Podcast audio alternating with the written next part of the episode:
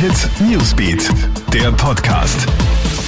Guten Morgen, ich bin Clara Jirovetz und das ist ein News Update zum Start in den Samstag.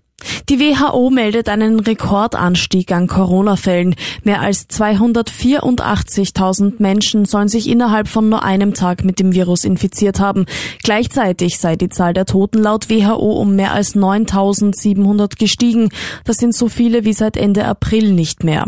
Mit Abstand die meisten Infektionen und Todesfälle weltweit verzeichnen die USA, gefolgt von Brasilien.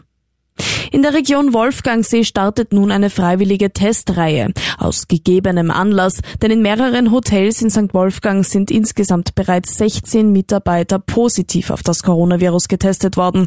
Etwa 500 Mitarbeiter aus 26 Betrieben haben sich Tests unterzogen.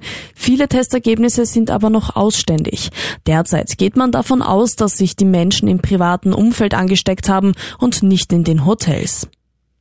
Panik an Bord eines iranischen Passagierflugzeugs. Ein US-Kampfjet soll einer Maschine der Mahan Air auf dem Weg von Teheran nach Beirut im syrischen Luftraum bedrohlich nahe gekommen sein.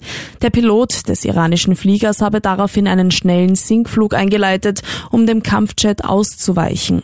Bei diesem Manöver sollen sich mehrere Passagiere verletzt haben.